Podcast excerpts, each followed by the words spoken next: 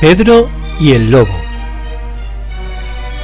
En una de las gigantescas praderas de Rusia vivía Pedro con su abuelo en una casita de madera.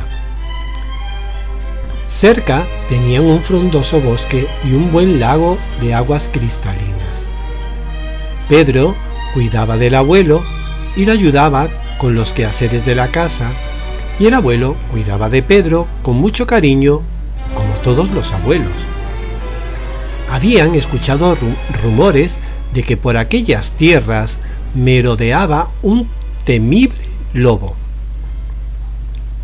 Algunos le habían visto, otros lo habían oído aullar en la noche, y otros decían haberse enfrentado a él diciendo que era gigante, enorme, peludo y feroz a más no poder. Pedro, que era muy audaz y carecía de temor ante el peligro, sonreía ante esos comentarios. ¡Ja, ja, ja! Reía al escuchar esas cosas, que lo han visto y que salieron escopetados temerosos de un lobito. Jejeje, que, que, que, que, lo han oído aullar en la noche. ¿Y qué? ¿Te arropaste entre las sábanas muerto de miedo? ¡Oh, oh, oh, oh! Que se enfrentaron al lobo y que es más alto que un caballo, más fuerte que un jabalí. ¡Oh! ¿Y qué? ¿Saliste corriendo al verlo? Paparruchas, cuentos de caminos, le decía con ironía a su abuelo. Si yo viera al lobo, ni, ni se te ocurra, Pedro, le contestaba el abuelo, asustado de la osadía de Pedro. Tú, tú, tú, nunca te has enfrentado a un lobo. Eh, no, no, no, no, sabes de lo que son capaces, de lo fieros que son. Cuidado, Pedro, el lobo podía comerte, comerte así, como cuando tú tienes hambre y te zampas de un solo bocado el pan con queso del desayuno. Pedro se ponía serio pensando en lo que el abuelo le decía, pero le duraba poco. A unos minutos del aviso, su mente estaba divagando en formas y maneras de pelear con el lobo. Con una espada de madera que se había fabricado, con unas piedras grandes que había recogido del lago cercano, con un palo bien grueso que se había traído del bosque. Todas eran armas apropiadas para darle un buen susto al lobo, que del miedo escaparía patitas pa' que te quiero y no volvería a asustar a más nadie. Y todos conocerían que Pedro había sido el más valiente de todos. Un día, paseando por el bosque, encontró a un pájaro cantando libremente en uno de los árboles. Pedro lo saludó, lo saludó y le dijo, hermoso canto. Gracias, le respondió el pájaro. Eh, eh, serás mi amigo, le propuso Pedro. Claro que sí, le respondió el pájaro. Te acompañaré a donde vayas y te alegraré el camino con mi trino. Desde entonces, Pedro y el nuevo amigo compartían correrías, aventuras imaginarias y paseos por el prado, el lago cercano y sus quehaceres diarios. Una buena mañana, el pato de la casa, al que le habían cortado un poquito las alas para que no pudiera volar, se escapó y se fue a nadar al lago. El pájaro, que nunca había visto a un pato, se le acercó y le preguntó, ¿Qué clase de ave eres tú que, no puedes volar? ¿Y tú? le contestó el pato. ¿Qué clase de ave eres? ¿Que no sabes nadar? Ambos se pusieron a discutir sobre cuál de los dos tenía más razón. Sí que era lo más importante, si volar de maravilla o nadar estupendamente. El gato, que estaba observando a la regañina, se fue acercando poco a poco para ver si podía llevar provecho del descuido que tenían ambos y poderse llevar a alguno de los dos a la panza. Pedro, al ver la intención del gato, le dio un buen susto y el gato en un pispás saltó a ponerse a salvo en una de las ramas del árbol cercano.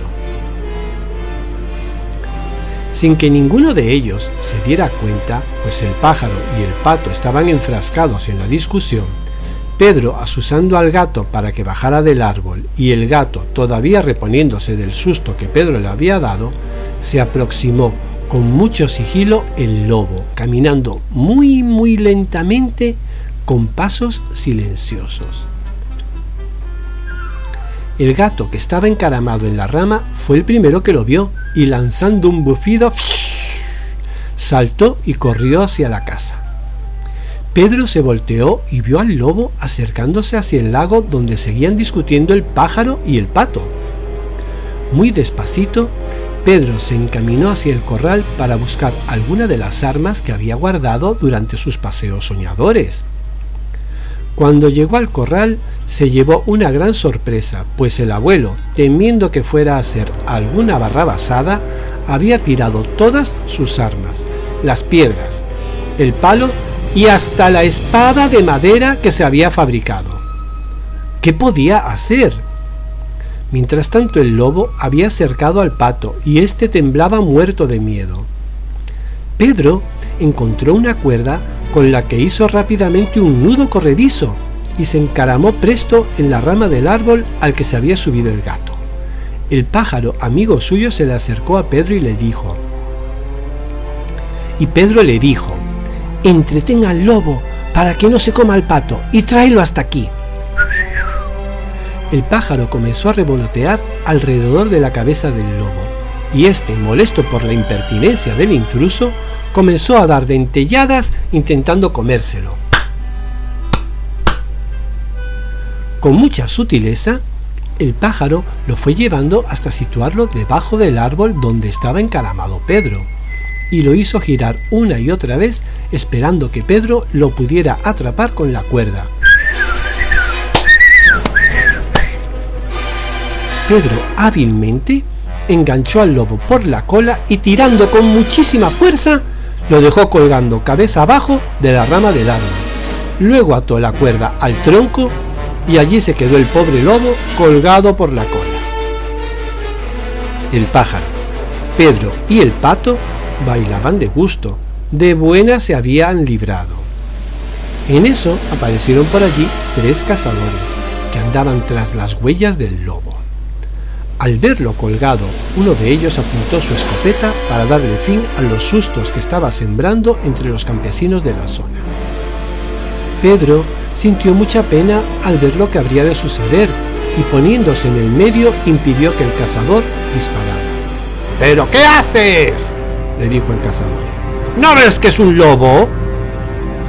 Pero he sido yo quien lo ha atrapado, respondió Pedro. ¡Insensato! Le dijo otro cazador. ¿No sabes lo que puede hacerte un lobo hambriento? Lo mismo que cualquier animal con hambre, le dijo Pedro. ¿Y, qué, qué, qué, esperas hacer coco con, él? le preguntó el último cazador. ¿De, de, dejarlo ahí coco colgado para, para siempre por la cola?